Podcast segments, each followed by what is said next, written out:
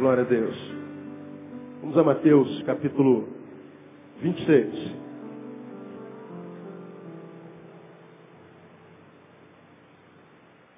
Para você que vem a primeira vez, começamos há três domingos atrás uma série de palavras que eu denominei Santa Ceia. Dois pontos. Muito mais do que pão e vinho. Então nós estamos fazendo uma análise sobre o que seja uma ceia nas suas inerências, nos seus, nos seus conteúdos, nos seus saberes, o que, que Jesus queria comunicar através dela, em essência, de fato, de verdade, porque ao longo dos anos o cristianismo, a cristandade transformou a ceia num evento onde se come pão, onde se bebe vinho. E a gente vê, por causa dessa distorção a respeito do que seja Santa Ceia, algumas atitudes diante dela que não tem a ver com o Evangelho. Por exemplo, alguns de vocês, bem poucos de vocês, porque hoje não é dia de ceia, não vêm à igreja o mês todo. Mas não falta o domingo da ceia de jeito nenhum. Fazem das tripas coração para que na ceia esteja presente. Porque acredita que não pode deixar de tomar a ceia. Ou seja, não precisa comungar, não precisa servir a igreja, não precisa servir, não precisa dizimar, não precisa ser benção no lugar, não precisa fazer nada, pode ser um parasita gospel. Mas deixar de vir à igreja comer pão e vinho não pode, porque, não sei porquê, nem você sabe, né? Aí a gente vê, na maioria das igrejas que eu visito na minha vida, ah, cultos muitas vezes vazios, mas no dia da ceia pode chegar, que vai estar lotado.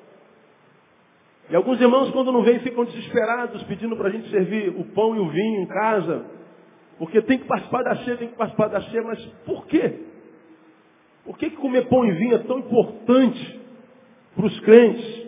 Talvez porque não saiba as inerências de uma ceia, o que, que uma santa ceia quer comunicar. E nós começamos há três domingos atrás fazendo um comentário sobre as inerências de uma santa ceia. Santa ceia é muito mais do que pão e vinho. Baseado em Mateus capítulo 26, a partir do versículo 17, onde nós lemos assim, no primeiro dia da semana, no primeiro dia dos pães ázimos, vieram os discípulos a Jesus e perguntaram, onde queres que façamos os preparativos para comeres a Páscoa? Respondeu ele, ide à cidade a um certo homem e dizei, o mestre diz, o meu tempo está próximo, em tua casa celebrarei a Páscoa com os meus discípulos. E os discípulos fizeram como Jesus lhes ordenara e prepararam a Páscoa. Ao anoitecer, reclinou-se à mesa com os doze discípulos. E enquanto comiam, disse, em verdade vos digo que um de vós me trairá. E eles, profundamente contristados, começaram cada um a perguntar-lhe, porventura sou eu, Senhor? Respondeu ele, o que mete comigo a mão no prato, esse me trairá.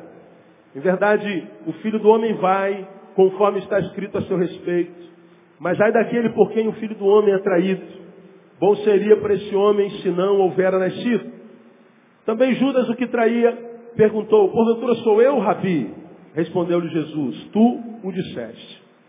Enquanto comiam, Jesus tomou pão e abençoando, partiu e deu aos discípulos, dizendo, tomai e comei, isto é o meu corpo.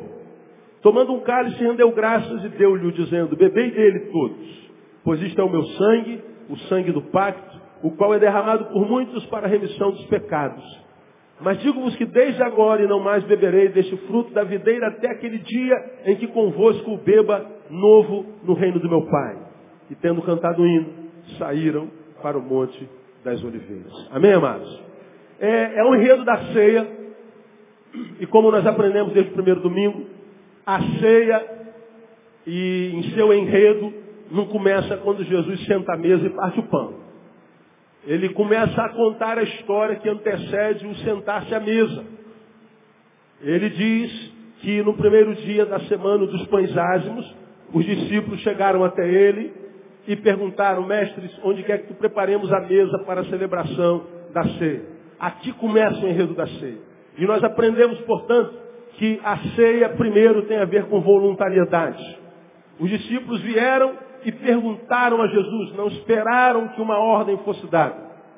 Vieram a Jesus voluntariamente, não esperaram que Jesus dissesse alguma coisa, desse um sinal, desse uma palavra, fizesse um milagre. Não. Eles sabiam que o dia era o primeiro, que a época era dos pães ázimos. alguma coisa teria que ser feito para a celebração da ceia, e se algo precisa ser feito, eu sou voluntário para que isso que precisa ser feito seja feito para a glória de Deus. Então, eu vou me voluntariar. E eles se voluntariaram. Ceia tem a ver com voluntariedade, tem a ver com disponibilidade. E nós aprendemos que três coisas sobre o voluntariado. O voluntariado manifesta o Espírito que o rege, e o Espírito que o rege é o mesmo de Jesus, porque Jesus foi voluntário. Jesus, quando veio à terra, nós não pedimos que ele viesse. Nós não lhe impusemos essa vinda. Ele veio por amor a nós, se voluntariou a isso. Ele sabia, porque é Deus com o Pai, que alguma coisa precisava ser feito para restaurar a humanidade, para que a vida fosse devolvida aos seres humanos, para que gente voltasse a ser gente como gente tem que ser. Algo precisa ser feito. E Jesus veio. Esse é o Espírito de Jesus o de serviço. E de um serviço que é diferente do serviço que um empregado faz para o seu patrão, que só faz porque o seu patrão lhe paga e porque o seu patrão lhe manda. Então, mais importante do que o serviço que é feito, é com que espírito nós fazemos o serviço para Deus. Alguns de nós ah, imaginamos trabalhar para Deus, e às vezes a imaginação é até correta, nós trabalhamos, mas não temos recompensa desse trabalho. Por que será? Porque tantos crentes serviram a Deus, serviram a Jesus, cansaram e deixaram de fazê-lo. Talvez porque a recompensa não tenha sido a contento à luz do diagnóstico dele. Agora, por que, que muitas vezes nós trabalhamos para Deus e temos a sensação que o trabalho para Deus não compensa? Talvez por causa do espírito com o qual eu trabalhei. Então, se eu, se eu pego esse ventilador e coloco do lado de cá, eu estou diante de um trabalho feito. Para Deus o trabalho feito é importante, mas não é o mais importante. Porque Deus quer saber de mim o seguinte, por que, que você fez isso? Como? Com que espírito? Aí eu fiz porque eu sou pago para fazer. E o pastor mandou, o chefe mandou, então ele mandou, eu faço. Mas vem outro e diz, cara, eu vou botar esse ventilador aqui, porque ali está mais perto da tomada e aqui está esticado. Se esse ventilador ficar um pouquinho mais longe do pastor Neil, vai refrescá-lo um pouquinho mais. Quanto mais perto, menor o ângulo que o vento pega. Se eu estou pertinho, ele pega daqui e ali. Mas se eu estiver longe, aí o ângulo aumenta. Então eu estou vendo que se eu botar do lado de lá, eu posso abençoar o pastor um pouquinho mais, posso abençoar a Deus, eu posso abençoar a quem quer que seja. Então, eu, ninguém me pediu para fazer, mas eu vou fazer esse negócio. Bom, o ventilador trocou de lugar tanto quanto quanto o outro. Mas qual foi a razão que te fez trocar de lugar? Ah, foi outro espírito. Muitas vezes a um Deus abençoa e a outros Deus nem viu o trabalho feito, mesmo que o trabalho tenha sido feito. O voluntariado revela o espírito que o rege. E o triste de tudo, irmão, é que o voluntariado na igreja está acabando. Ninguém faz mais nada por amor pouca gente disponível. Pega uma igreja desse tamanho, ó. Às vezes para achar alguém para fazer alguma coisa é complicado. Está todo mundo muito ocupado. A gente ouve, ainda mais nesse período que a gente está renovando diretoria, ah pastor, estou trabalhando demais, eu estou estudando demais, eu não tenho tempo para isso não. Como quem diz, quem faz para Deus tem tempo para isso. Ele não tem. Como quem trabalhasse para Deus fosse vagabundo. Mas você não, você é bom. Você é ocupado demais. Ninguém é tão ocupado como você. Teu dia tem 16 horas, só o nosso que tem 24. Né? E muitas vezes a gente é chamado exatamente porque a gente está ocupado. Deus não trabalha com vagabundo, irmão. Deus só chama a gente ocupada mesmo. Agora, há alguns ocupados que servem porque são bons administradores de si mesmos.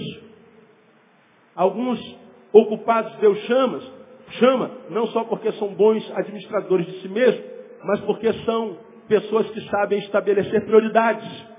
E por mais que ele trabalhe, por mais que ele estude, por mais que ele tenha família, ele sabe que um tipo de serviço prestado a Deus ao próximo alegra o coração de Deus. E quando a gente alegra o coração de Deus, Deus se alegra conosco, Ele nos abençoa. Então, a, a falta de tempo que alguns de vocês têm, não é porque você é mais ocupado que todo mundo, é porque você administra pior que todo mundo.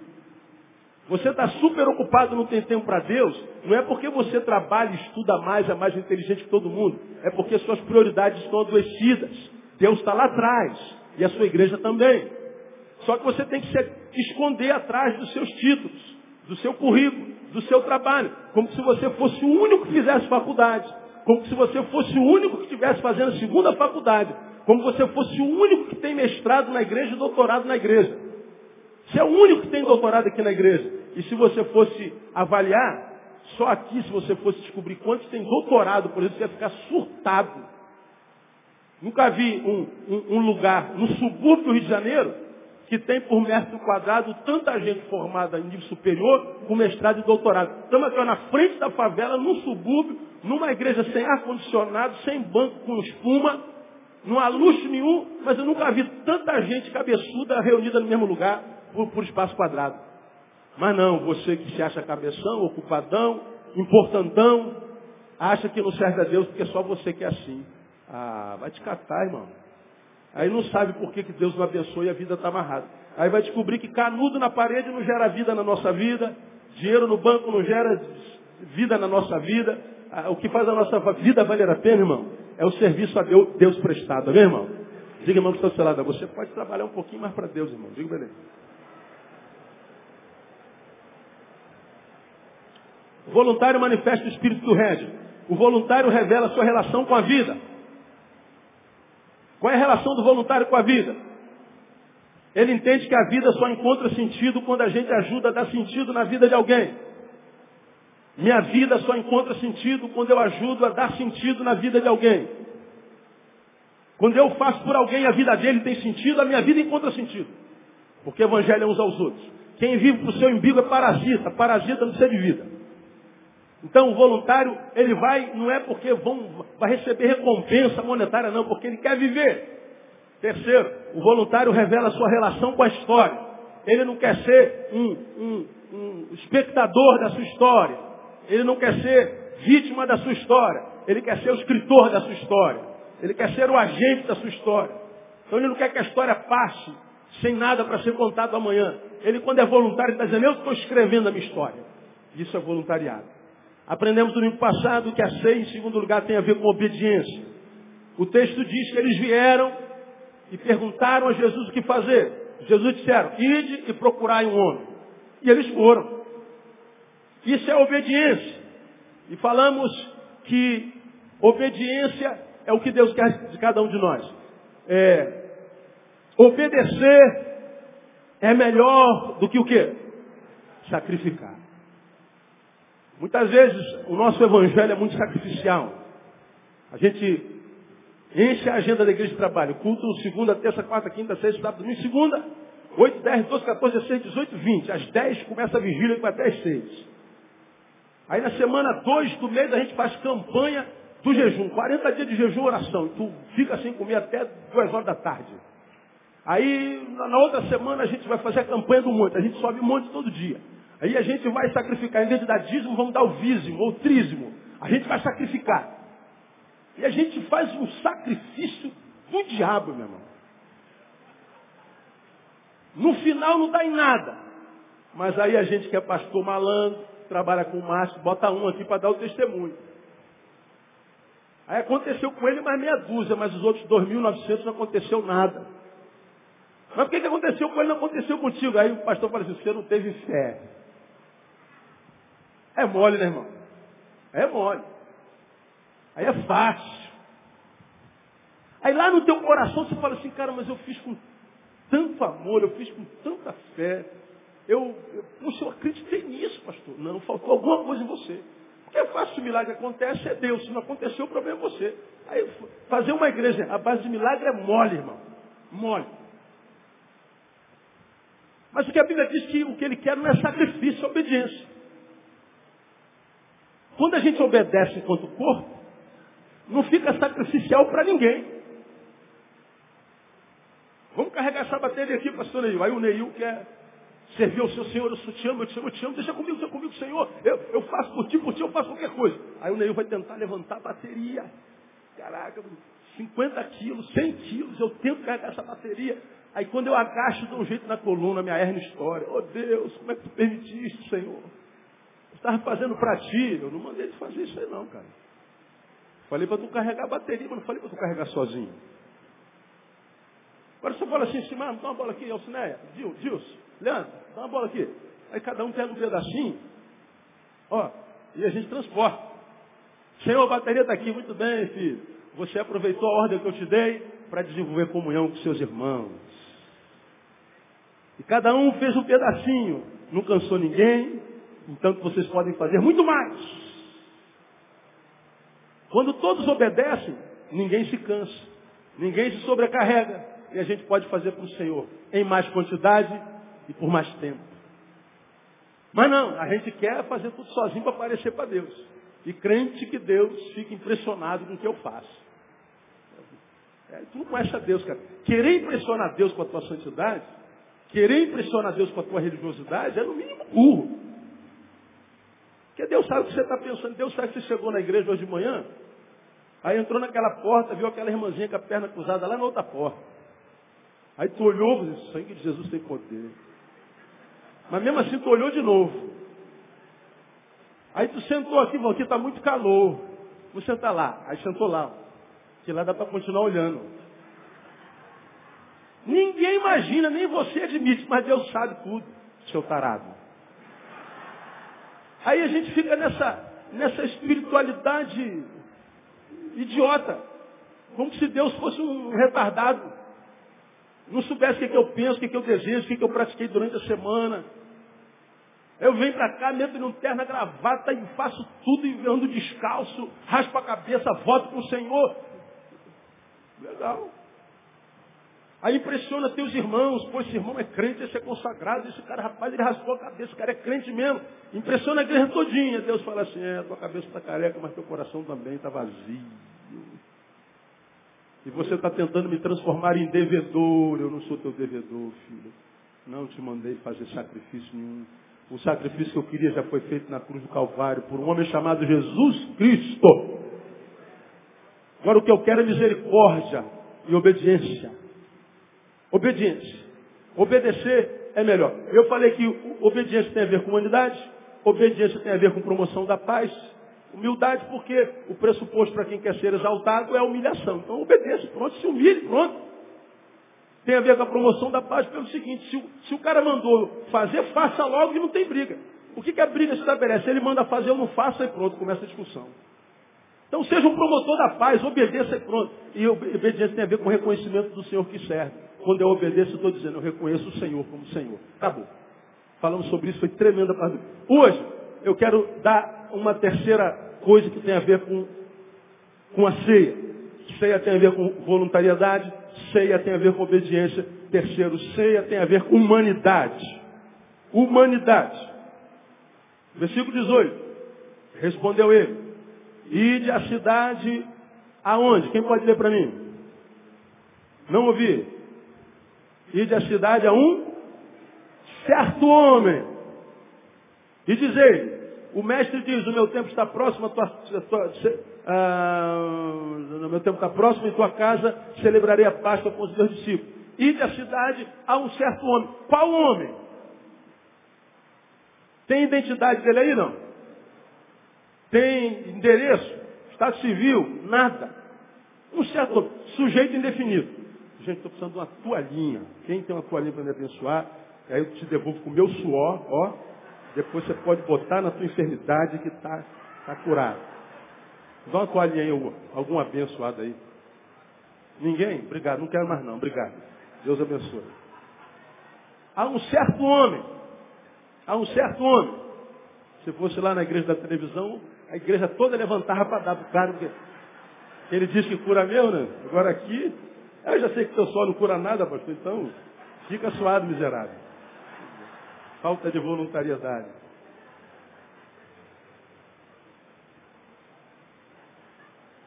Há um certo homem. Qual homem? Não interessa, filha. É, é gente, é ser humano. Ser humano tem que ser respeitado como tal. Não interessa se ele é rico, se ele é pobre, se ele é branco, se ele é feio, se ele é gordo. É ser humano, meu filho, não pergunta nada sobre ele. É ser humano. Então ama esse cara, ama essa mulher, respeita essa pessoa e seja uma bênção na vida dele. É o que Jesus está dizendo aqui. Na minha concepção, esse sujeito indefinido não está aqui indefinidamente à toa. Há um outro texto que diz assim, vá, vá um certo homem e ele vai estar carregando um cântaro. Ele já definiu o homem em outro contexto. Uma curiosidade aqui para você, ó. a gente vai falar sobre isso durante o ano. Homens não carregavam cântaros naquela época. Quem carregava cântaro eram as mulheres. E o cântaro derramado é o símbolo de um signo. Qual é? Hã? Aquário. Nós estamos entrando na era de aquário. E esse homem com cântaro é sinistro. Homens não carregam cântaro. Vamos falar sobre isso futuramente. Fica ligado, fica ligado em 2011, fica ligado. Vamos voltar para esse cara aqui que está sem cântaro nenhum, não tem nada. Isso aqui é duro, não tem nome, não tem nada. Ele é só um ser humano. Para Deus basta ser humano, não precisa ser mais nada. Esse texto para mim tem a ver com humanidade. Jesus está dizendo para os discípulos, meus filhos, vocês precisam olhar para a gente como eu olho. Quando eu olho para alguém, eu não olho para o bolso dele, para a roupa dele, para a imagem dele. Quando eu olho para uma pessoa, eu não quero saber se ele é branco, se ele é preto. Eu não quero saber se ele tem carro do ano, se ele anda de charrete. Para mim, o ser humano, seu valor é implícito ao ser humano que ele é. Então não façam distinção, não façam diferenciação, não, não, não julgue as pessoas pelo que elas fazem, pelo que elas têm. Não valorize-as pelo que elas produzem, mas pelo que eles são. De modo que o que Jesus está dizendo é o seguinte, ó, o cara que mora na cobertura na Vinda Atlântica é igual o cara que mora debaixo da ponte. Tem o mesmo valor. A nossa dificuldade de entender isso é porque o nosso senso de valor é adoecido. Porque o que tem a ver com valor para nós tem a ver com posse. Para Deus não, tem a ver com conteúdo e essência.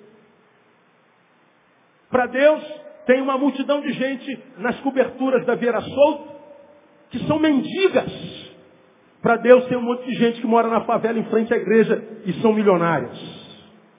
Dá para entender isso também ou não? Porque os valores do reino são diferentes dos valores do capitalismo selvagem dentro do qual nós vivemos.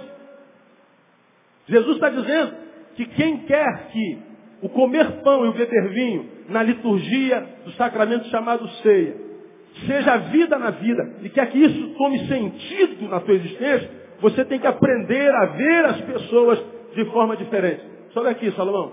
Você vai cantar uma música, eu vou lhe mandar. Olha, estou com a autoridade de hoje assim, aguçada. Tem uma música que os caras cantam, é, igual a você. Lembra dessa música? Não? Isso não estava no escrito do culto, não. Olha a letra dessa música. Eu estou aqui pregando, lembrei dela agora. É mais ou menos isso que está aqui. Igual a você. Nós temos, é, eu e você, presenciado na prática, muito tratamento diferenciado no meio do povo de Deus. O povo de Deus tem os celebres, tem os que a gente poderia chamar a luz da novela da Globo, dos brahmanes. E tem os que são os Dalits. Tem uns que, à luz da, da novela que está passando de novo na, na Globo, o, o, clone, aqueles que são raros, que ainda não tem clone para ele, então ele é o clone é, é, único na terra, mas tem aqueles que vão queimar no mármore do inferno. A maioria vai queimar no mármore do inferno. Essa, essa distinção de pessoas Existem os superstars, as estrelas. E existe aquele pessoal que perto dos crentes estrelões se sentem tão pequenos e medíocres que desistem de vir à igreja porque acha que Deus tem filhos prediletos. A ceia que começou no enredo que antecedeu sentar-se à mesa e partir o pão, tem a ver com a, idade de, a ideia de ver um homem e não interessa quem esse homem é. Não interessa a identidade dele. E vê-lo como alguém que Deus ama de tal forma que deu seu filho para morrer por ele. De modo que esse irmão que está sentado do seu lado, ele poderia muito bem olhar para você e falar assim, tu sabe do lado de quem que você está sentado, meu brother? Tu sabe com quem que você está falando? Você está falando com alguém por quem Jesus morreu. Alguém que Deus, a quem Deus amou tanto, que falou assim, esse cara não é qualquer um, esse cara precisa viver uma vida que vale a pena, e se meu filho tiver que ir lá pagar o preço para isso, ele vai. Jesus morreu por esse cara que está do seu lado. Então diga assim para esse cara que está do seu lado, rapaz, você não é pouca coisa não. Diga para ele. Canta aí, Salomão. Presta atenção na letra dessa música. A forma que eu canto essa canção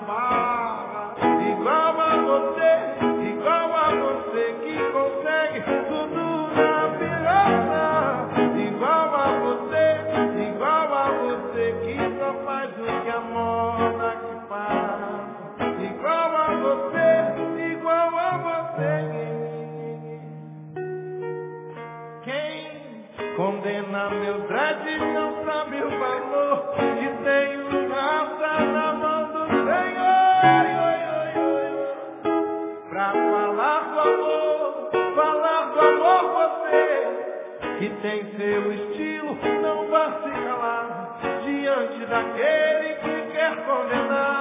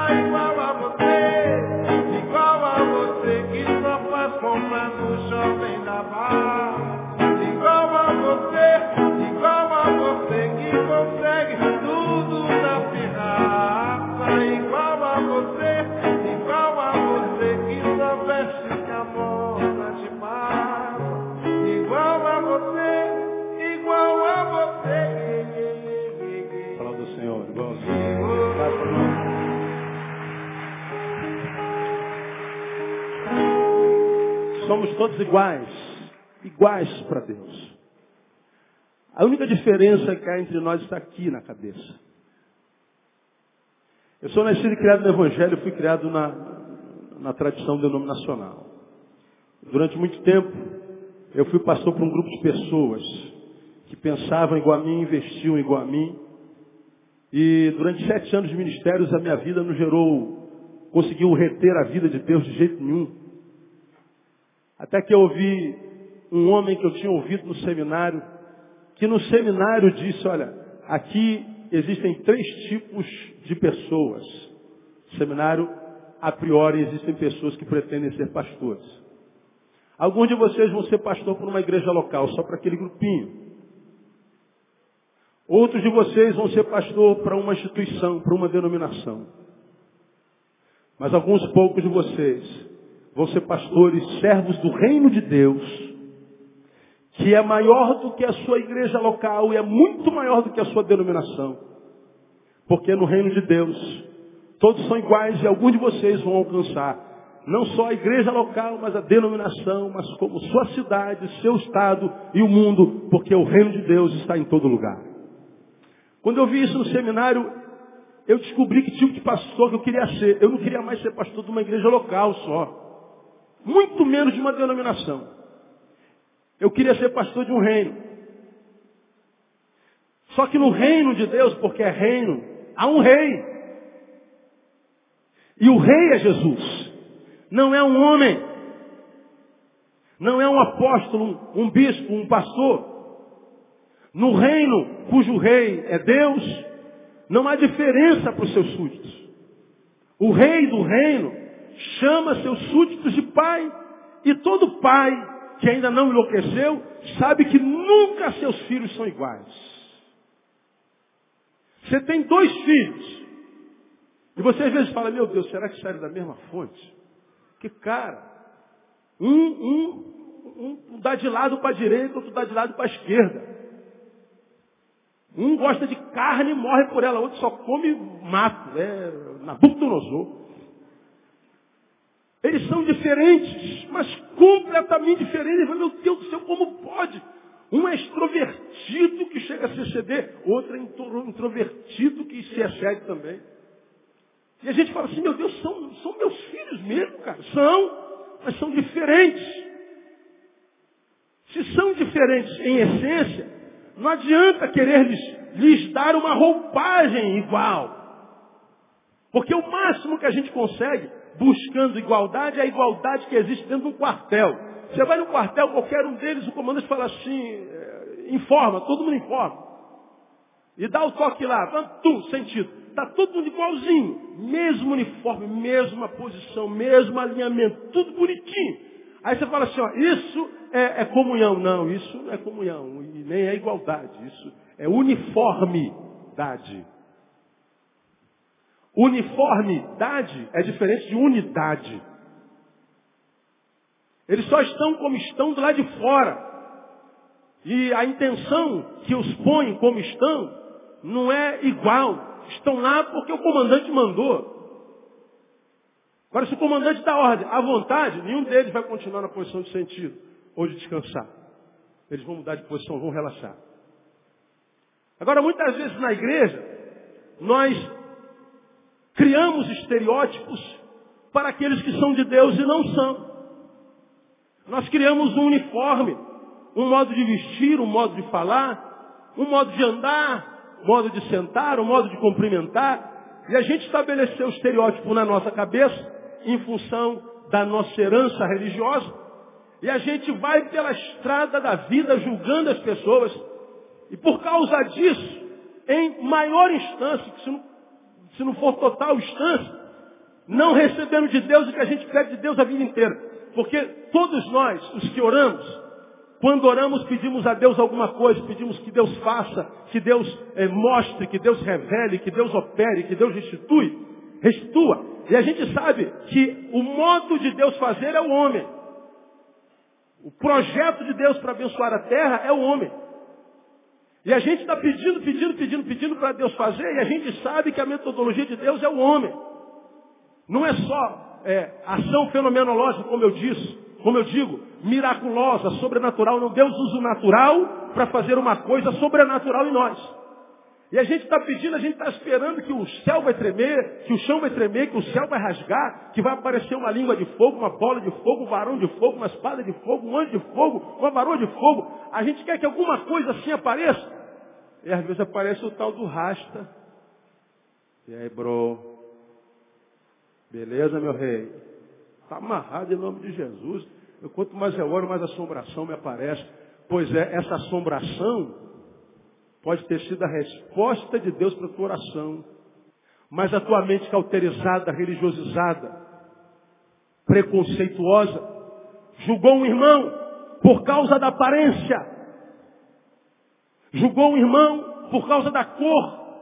Julgou um irmão por causa da religião achando que Deus vê pela lente dos teus óculos. Achando que Deus, quando olha, olha para onde você olha. E a gente, qual retardado, parece que não lembra da palavra nunca. Que a Bíblia está lá e a gente sabe. Quando Deus olha para a gente, ele vê o quê? Ele olha o quê? Não vê. O coração. E a gente? Quando olha para a gente, a gente para o outro, a gente olha o quê? o que está do lado de fora. Mas vem o, o cara diz assim, ó, Deus não vê como vê o homem. Esse texto, na minha concepção, me ensina como eu devo olhar o meu próximo, olhar como Jesus olha. Como eu devo ver o meu irmão, ver como Jesus vê. E a gente vê isso de uma forma muito clara, irmão, na, nos, nas salas de bate-papo dos crentes, nos orcuts, nos, nos comentários que vem sobre o quê? Uma idiotice crônica, uma idiotice atrás da outra, os comentários mais imbecis do que os outros. Gente que opina sobre o que não sabe, sobre o que não entende, e não sabe que muitas vezes a boca está sendo usada pelo diabo, mas em nome de Jesus. Um homem que tem o mínimo de sabedoria de Deus, se nos bilhões de neurônios que todos nós temos, umzinho for usado por Deus, esse umzinho vai contaminar os outros, pelo menos não saber. Não fala do que você não sabe. Cala a tua boca, irmão. Mas cadê que a gente consegue calar a boca? A gente vai julgando as pessoas pelo estereótipo, pela ideia diferente que ele tem de nós, pela forma diferente de ver a vida, pela forma diferente de entender os outros, Deus, as pessoas, o reino. E a gente acha porque ele pensa diferente de nós, ele não é de Deus, porque quem é de Deus pensa como eu. Pois é. Agora, vamos pensar só um pouquinho, irmão, cada um de nós pensando na nossa vida. Olha, olha, olha o teu leque relacional. Pega aí, tua, teu leque relacional. E veja se teu leque relacional não é do tamanho de uma cabeça de alfinete. Aprenda uma coisa que eu vou dizer para você aqui, como um pai fala ao filho, embora a maioria de vocês tenha idade para ser meu pai. Ah, à medida que a gente cresce em sabedoria diante de Deus dos homens, o leque, que é a forma como a gente vê a vida, ele abre mais. Quanto mais aberto o leque, mais longe a gente vê. Pastor, só pode explicar? Posso. Quem tem entendimento, entenda que eu só vou explicar uma vez. Muitos de nós carregamos verdades dentro de nós, que só são verdades dentro de nós e por elas muitas vezes morremos. Só são verdades dentro de nós porque nosso leque é tão pequeno de relacionamento, nós não nos relacionamos. Portanto, não há ninguém que contrapõe essa verdade. Ninguém questiona essa verdade. Ninguém diz assim, essa verdade não é verdade. Quer prova disso? E a pessoa vem com argumento. Eu vou te provar que a tua verdade não é verdade. E ele vai mostrando muitas vezes, ó, na palavra. Eu não preciso nem usar a religião para isso, ou de algum assunto é, é, doutrinário. Questões da vida. Vida, vivencial, dia a dia. Você tem um leque relacional tão pequeno um mundinho tão pequeno, você vive aqui, ó, atrás dessa caixa. E não sai daqui. Daqui para lá você não conhece, daqui para lá você não conhece, daqui para lá você não conhece. Você está aqui. Então você tem uma verdade. Você tem essa verdade há 40 anos, porque você não se relaciona. Portanto, ninguém confrontou tua verdade. Ninguém desdisse a tua verdade. Ninguém te colocou em crise. Ninguém te fez pensar. Ninguém fez, te fez expandir o leque do raciocínio. Você está aqui, ó, isolado. Agora, à medida que você expande o lugar da tua relação, por exemplo, vai para a universidade. Aí os professores começam a mostrar verdades diferentes daquela que você escutou na igreja. Criacionismo, que nada, vou te mostrar que é, é evolucionismo. E o cara vai mostrando cientificamente que criacionismo não tem condição de ser. Pronto tua verdade foi confrontada. Mas porque você não tem a capacidade ou não viveu ao ponto de exercitar essa verdade, foi uma verdade que você absorveu assim, eu acredito nisso e pronto. Ela não tem alicerce. Quando vem uma verdade contundente, você abre mão dessa e vai para aquela. Folha ao vento. Aí você vê a juventude perdendo a fé no primeiro período de faculdade. Pastor, o que está acontecendo, pastor? Meu Deus do céu, o que está acontecendo? É porque a verdade dele nunca foi confrontada. Nós criamos nossos adolescentes enfiados na igreja. Nós criamos adolescentes preocupados só com comportamento. A gente só está preocupado com o cumprimento da saia, se bate palma ou se não bate palma.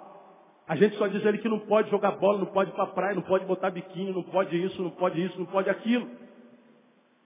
Mas quando ele chegou, pastor, por que eu não posso? Me explica aqui. Onde é que está na Bíblia se eu não posso? Não, não pode porque Deus se entristece. Mas onde é que está escrito? Deus se entristece com isso. Menino, não deixa o diabo te usar não, menino. Você está dando lugar para o diabo, menino. A gente usa o discurso religioso e a gente embota a capacidade de desenvolvimento de memória, de raciocínio do adolescente. Pois é, ele vai crescer.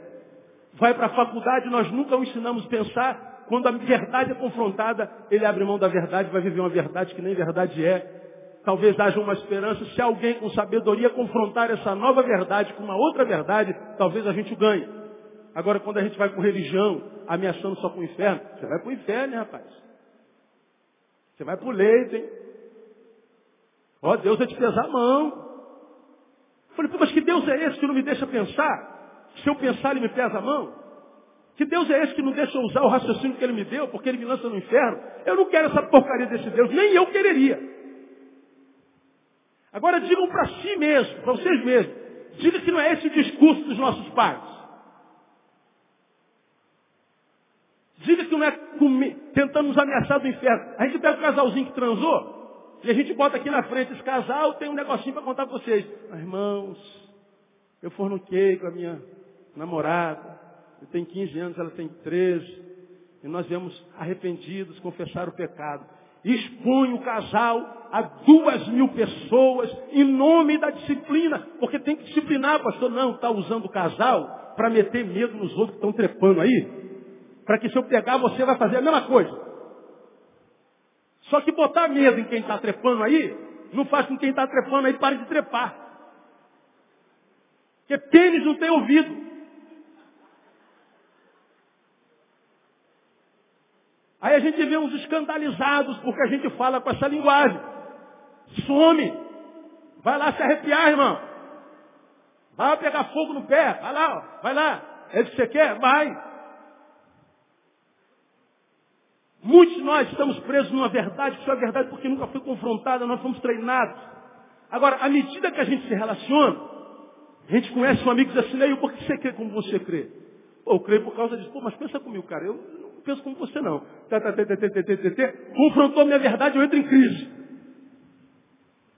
Aí a segurança que você tinha na sua verdade já não está mais tão segura. Porque ela foi confrontada. Pois é, se você for frouxo, você abre mão daquela ambiência, mas for faculdade não tem jeito, tem que ir para lá. Aí você corre para o teu mundinho, porque aqui eu não sou confrontado. Aí fica com a vidinha desse tamanho. Ao invés de exercitar, mergulhar na palavra, se acercar de gente de Deus, de gente que grande, de gente que cresce, de gente que Deus usa. Não, você se esconde atrás da religião, do domingo, do clero, do culto, do, do, da reuniãozinha sem sentido, e vai vivendo aquela vidinha medíocre, e você não pode sair dali sem relacionar com ninguém, porque senão você perde a fé. Aí teu mundo fica restrito desse tamanho aqui, ó. Desse tamanho. Agora, quando você se relaciona, a tua verdade é confrontada, e você finca na palavra, e você confronta a nova verdade, você se convence que a tua é mais forte, você subiu para o andar. Tua visão ampliou. Agora, alguém confrontou tua verdade e você não perdeu a verdade, não perdeu a fé. Tua verdade se solidificou, tua fé se solidificou. Isso dá estima espiritual existencial. Então tu dá mais um passo em direção à vida. Mais um passo em direção à conquista. Tua fé vai ser confrontada de novo. Pô, mas eu venci lá atrás, lá atrás fui pauleira. E você vai se aprofundar no conhecimento da palavra. Você vai se, se relacionar com gente grande. Você não vai perder curso que tem palavra boa. E você então vai confrontar essa verdade. Venceu de novo. Mais um passo em direção à vida. Falei, rapaz, estou gostando do que eu estou vendo em mim. Olha a estima espiritual. Olha a estima existencial. E aí, quando você vai vencendo as verdades que contrapõem a tua verdade, se é que a tua verdade é tão verdadeira assim, você vai ampliando o leque da tua vida e o teu mundo vai se descortinando diante de você. Você sai do primeiro andar, vai para o segundo, do segundo para o terceiro, do terceiro, quarto, quinto, sexto, dez. Aí você imagina, quem está aqui no primeiro andar, se eu estiver sentado aqui, na altura de vocês, eu tenho uma visão sentado aqui nessa altura, eu não vejo, por exemplo, da décima fileira para lá, não vejo mais ninguém. Agora, se eu crescer um pouquinho na vida, ó, minha visão ampliou. Se eu subir mais um andarzinho na vida, Cai não, nego. Minha visão ampliou. Subi para o segundo andar. Se eu subir para o terceiro andar, se eu subir para o décimo andar, quanto mais alto eu vou, mais longe eu enxergo. Quanto mais alto Deus me leva, maior a minha visão de vida, maior a minha visão de mundo, maior a minha visão da estratégia do diabo, maior a minha capacidade de vencer. Agora, a maioria dos crentes que eu conheço está tudo no primeiro andar, dando opinião sobre a ação de alguns crentes que estão no décimo. Isso não é de Deus. Isso é do capeta. Esse cabelo que você usa, Deus não se alegra disso.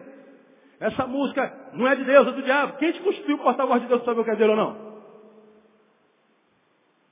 A gente fica na nossa mediocridade, julgando pessoas que já tiveram onde você está, mas que foram mais homens do que você e que meteram a cara na sua geração sem medo de ser confrontado, foram vencendo dia após dia, andar após andar, estão lá no quinto andar, você está dizendo, isso não é de Deus.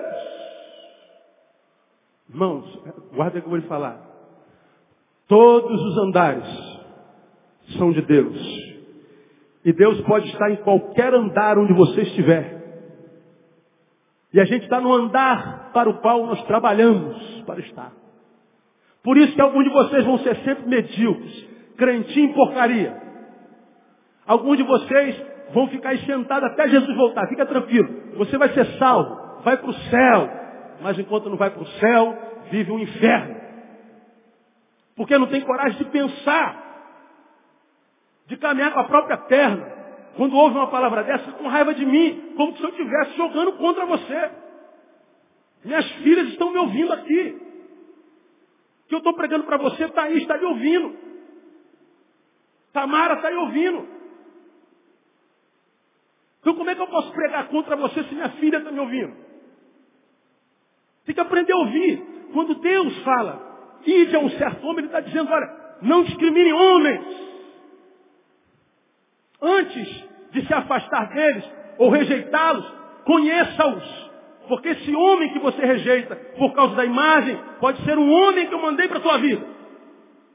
Ontem eu estava sentado em casa, estava vendo um programa horrível do Rodrigo Faro.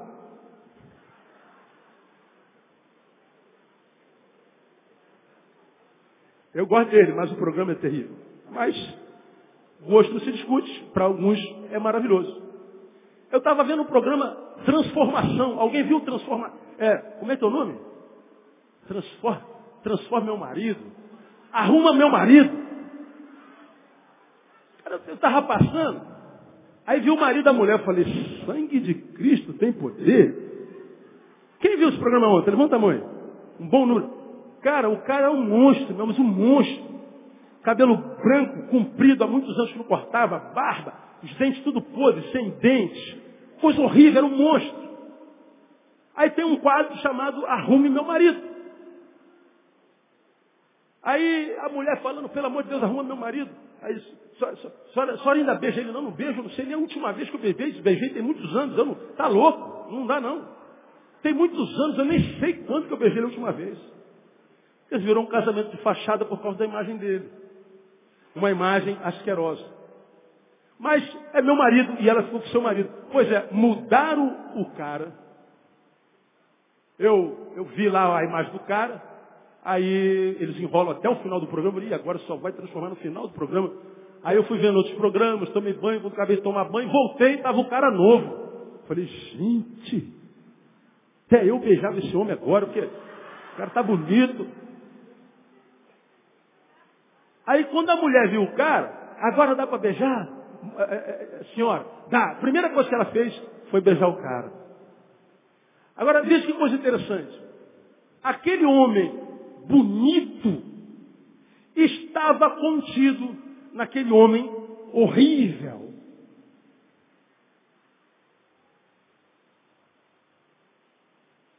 Aquele homem horrível que não foi mandado embora pela esposa por causa da sua horribilidade horribilidade,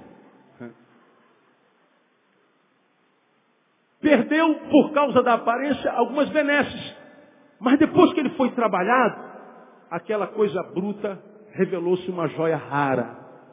Irmão, deixa eu falar uma coisa para você. Tem gente por quem a gente não dá um seitio, um ceitil. Tem gente por quem a gente não dá nada para quem a gente não isso aí não tem jeito. Isso é Nazaré. Vem alguma coisa por de Nazaré? Isso, isso aí está pastor, isso aí não vale nada. Pois é. Esses são os olhos humanos que estão vendo. Deus está dizendo, olha com o meu olho, meu filho.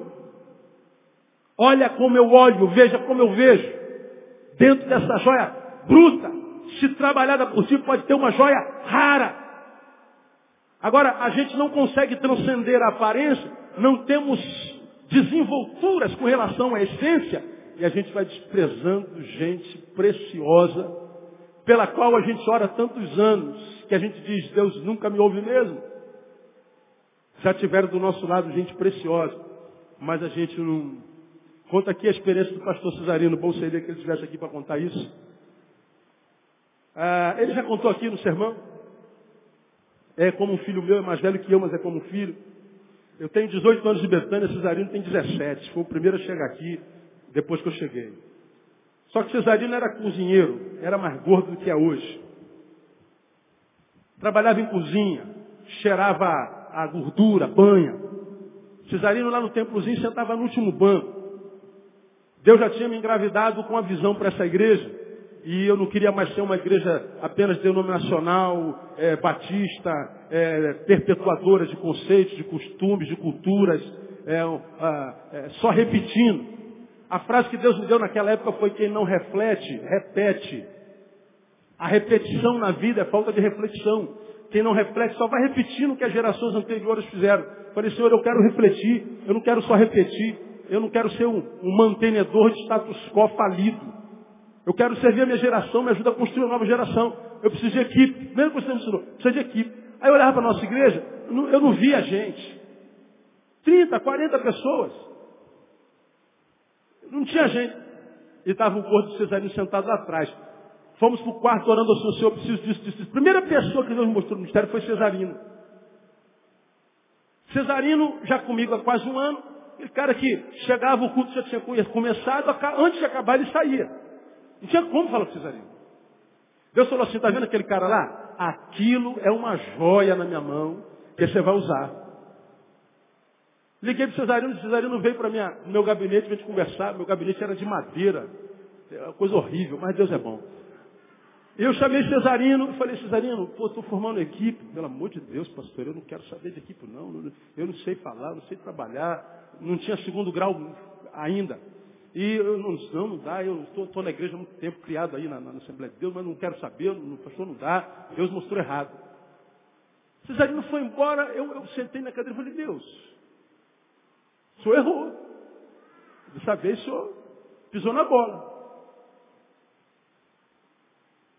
A palavra que veio ao meu coração é da mesma forma como disseram que eu errei quando eu escolhi Judas. Até hoje, há quem diga que Jesus se equivocou quando escolheu Judas. Mas estava no plano eterno de Deus, irmão. É eu, sou eu, que não consigo captar. Não captei, amado mestre. Eu falei, esse cara aí, meu Deus do céu. Eu falei, Senhor, esse cara é um parasita, isso aí não dá não. O cara não quer. Eu falei, mas quem te falou que eu vou te dar pronto? Quem te falou que vai vendendo pacote com, embrulhado em presente com lacinho rosa, meu filho? Quem te falou que vai ser assim? Aonde é que está escrito que é fácil? Que vai preparar ele. Chamei Cesarino, colei com Cesarino. Cesarino, irmão, é uma bênção na sua vida, meu não? Cesarino é uma bênção no meu ministério, uma bênção. Bênção. Cesarino, irmão, ele tem segundo grau, é formado em teologia, formado, se está se formando este ano em filosofia. E começa ano que vem, psicologia. Ele é o ministro de missões da nossa igreja, visitação e consolação. Um homem de Deus. A esposa dele se formou ontem, nutricionista. Começou como copeira na Academia Brasileira de Letra. Hoje ela é nutricionista da Academia Brasileira de Letra. Ele deu testemunho aqui, pastor Neil me tirou de trás do armário. Ele pode se define, sabe como? Eu era uma mosca morta caída atrás do armário. Hoje ele é uma mosca viva. Mas que se enxerga. Você pode ser uma mosca para Deus, mas Deus usa você para a glória dele. O nada para Deus é matéria-prima.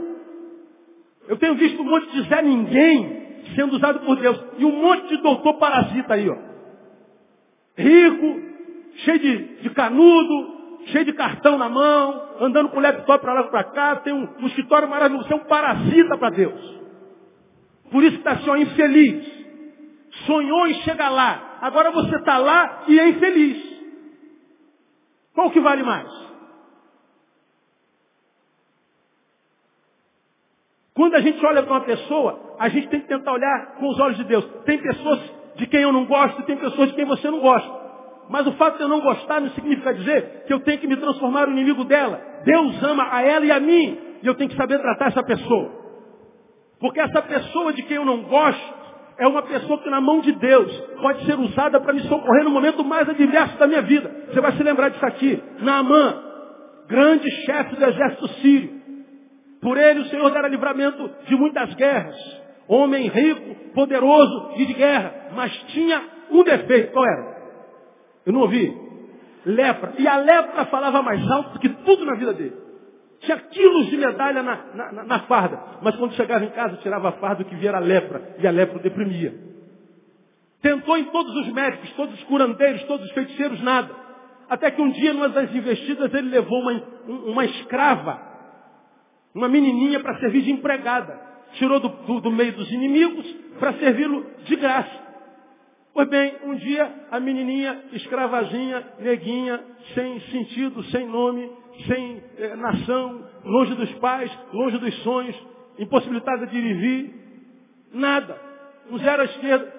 Diz assim, patroa, se meu chefe estivesse diante do profeta de Israel, ih, ele já estava com a pele igual bundinho de neném. Ele estava sarado. É, menina? Você tem certeza? Oh, ela nunca ouviu falar, não? O homem de Deus é cheio de Deus do homem. Amor, sabe aquela neguinha que você trouxe? Lá dos nossos inimigos para servir a gente empregado? Ela falou que tem uma solução para você. Qual é? É no profeta que tem lá em Israel. Ele a, a, bota jumento, bota prata, bota ouro, vai com o exército, parte para dentro do, do, do, do, profeta, antes passa pelo rei, aquela coisa que você conhece. Aí quando chega lá, no, no, em frente do profeta, ele já vai com a imagem construída. Está aqui, pô, quando o profeta souber que sou eu, Naamã, ministro da defesa dos sírios, ele vai tremer na base e já vai sair tremendo, vai fazer uma oração poderosa, vai descer fogo, vai passar a mão, sal grosso e vai fazer um reteté do, do, do, céu e vai curar. Aí chega na mão, toca a corneta, aí Geazi vai lá, patrão, ó, o general está aí. Ah, já chegou? Diga para ele que o problema dele é banho. Manda ele tomar banho, que ele vai ser curado. Manda ele se lavar sete vezes no Jordão. Ele fica bravo. O que, que, é isso? Quem ele pensa que é? O cara nem vem me ver. Não são Abana e Farpar, rios muito melhores do que Jordão. E ele me manda tomar banho no Jordão. Ah, para com isso, eu vou embora. Ele vai embora. Aí vem um soldadinho. Ô, comandante. Olha, irmão, não, desculpa aí. O senhor não é chegado a banho, não? Se o, se o cara lá tivesse mandado o senhor fazer uma coisa difícil, não ia fazer? Pô, toma um banjinho. Não custa nada. E o general ouviu. Um, dois. O milagre é fenomenológico. Os agentes, Zé ninguém. Você pode dar o melhor aplauso que você puder ao Senhor, mano. É assim o nosso Deus.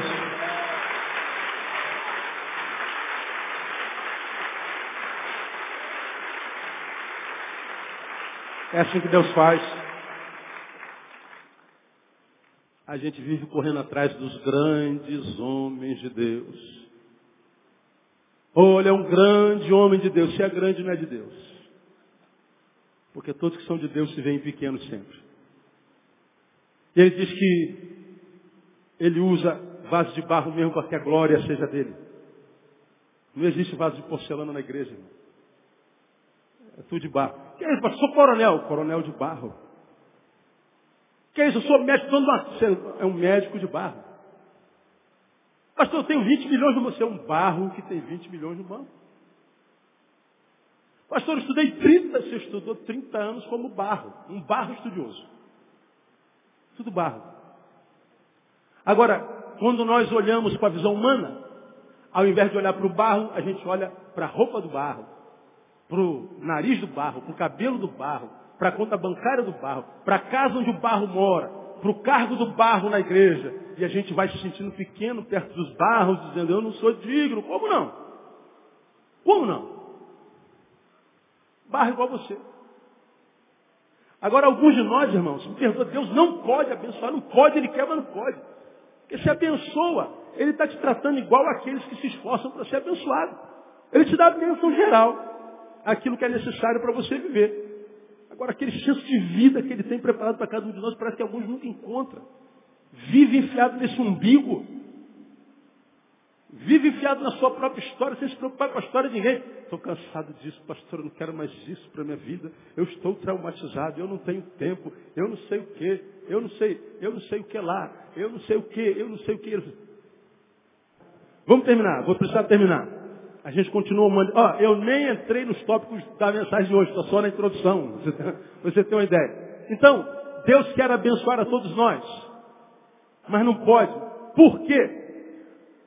Porque há em nós preconceito. A gente não vê gente como Deus vê gente. Irmão, se eu estava falando, estou terminando. Tem gente de quem eu não gosto, tem gente de quem você não gosta. Existe aquela antipatia. Pô, cara, não vou com a cara desse cara. Ixi, eu escuto isso o tempo inteiro, cara. Meu e-mail está aí na página, meu e-mail está no boletim. Eu sou pessoa pública. Você acha que eu só recebo e-mail de admiradores? Pelo amor de Deus, tem gente que me chama de, de, de, de corno para baixo. Aí você fala assim, pastor, você chama ele também, né? Não, eu não conheço ele, pô. Pode até ser, mas eu não conheço. Eu nunca vi. Então, se eu não posso responder com educação, né? Às vezes eu dou uma facada bem funda, mas com muita educação. Uso palavras assim bem maneiras, inteligentes, nobres. Mas na verdade eu estou dando a surra nele. Quando eu não tenho palavra, quando eu percebo que eu estou irado, que eu vou responder com a mesma moeda, eu não respondo a nada. Eu deleto e vai com Deus, não vale a pena. É um camarada que está lendo com os óculos dele, e a partir da leitura que fez, fez tal julgamento. E no julgamento houve condenação e ele está imprimindo o juízo. Ele está matando. A mim não compete nem julgar, muito menos condenar, muito menos executar. Quando a gente olha e diz assim, ah, isso não é de Deus não. Aí tu manda um e-mail, você é do capeta, ô, ô irmã cantora. Vai para a cama. Eu julguei, condenei e executei. Ainda bota assim, ó, para o mundo ver. A cantora da Igreja Batista Betânia é do capeta. Às vezes é uma menina do coração de Deus, menina dos olhos de Deus. Deus quando acorda está pensando nela. Deus quando ouve a voz dela fala assim, para tudo, porque ela está cantando. Quando ela acabar de cantar, vocês voltam. Você está dizendo que ela é do capeta e está defamando ela. Aí a tua vida fala assim, ó, Pô, meu Deus, o que está acontecendo? Você mexeu com a minha filha. Você julgou, condenou e executou. Sem ganho de causa, por causa dessa verdadezinha pequena que você tem, que só tem porque você não se relaciona, porque você não é confrontado, porque não existe cérebro que trabalhe. Você se escondeu atrás da tua religiãozinha, da tua igrejinha, da tua teologiazinha e acha que é o dono da verdade. Só é verdade se você não conhece outras. Por isso que a gente precisa se relacionar, irmão. Abrir o leque. Porque esse mundo que a gente vive continua sendo o jardim do Éden.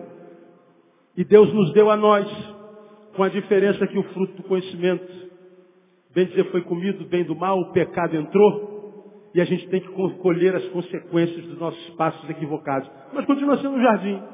Mas a gente se chafuda dentro do nosso mundinho e acha que sabe tudo de Deus, da vida dos outros. E não sabe que está sendo reprovado por Deus. Eu não sei se essa palavra é fácil de entender. Se você não entendeu, peça a Deus sabedoria que a todos dá. Porque para essa palavra aqui, acredito eu, Cumpre-se a palavra que diz, quem tem entendimento entenda, quem tem ouvidos, ouça o que o Espírito diz à igreja. Se você não entendeu, pega essa palavra ali, ouça de novo, de novo, de novo, de novo, porque Deus quer que você ame o que Ele ama. Ele ama a gente, e quando a gente ama o que o Senhor ama, Ele nos ama mais ainda, e Ele nos abençoa. E vamos falar sobre isso na próxima semana. Humanidade. O que, é que nós vamos falar na próxima semana? Vou te falar. O que, é que a gente vai falar na próxima semana? Ah, porque além do que já foi dito, devemos amar ao próximo. Três razões. Primeira, é mandamento do Senhor. Portanto, não fazê-lo andar em desobediência. Segundo, porque compartilhá-lo, ou seja, o amor, é a única razão que temos para poder recebê-lo. Por que, que Deus me daria amor se não fosse para compartilhar? Já que eu não compartilho, para que, que eu preciso? O que mais? Mais considerações sobre o amor. Esse amor não é um sentimento, são atitudes. Não amamos, nós amamos não porque eles merecem, mas porque queremos alegrar o Senhor. Vou esmiuçar isso. Palavra tremenda. Então não falta domingo que vem não. Que Deus abençoe você e te faça esse ser humano, humano, lembrando que a verdadeira espiritualidade nada mais é do que viver a humanidade com excelência. Quanto mais santo, mais humano. Quanto mais santo, mais normal. Quanto mais santo, mais sangue bom. Mais gente boa. Mais se vive a espiritualidade que atrai e não repele. Que Deus te faça um sangue bom de primeira. Deus te abençoe. Vamos aplaudir o Senhor. Vamos ficar em pé?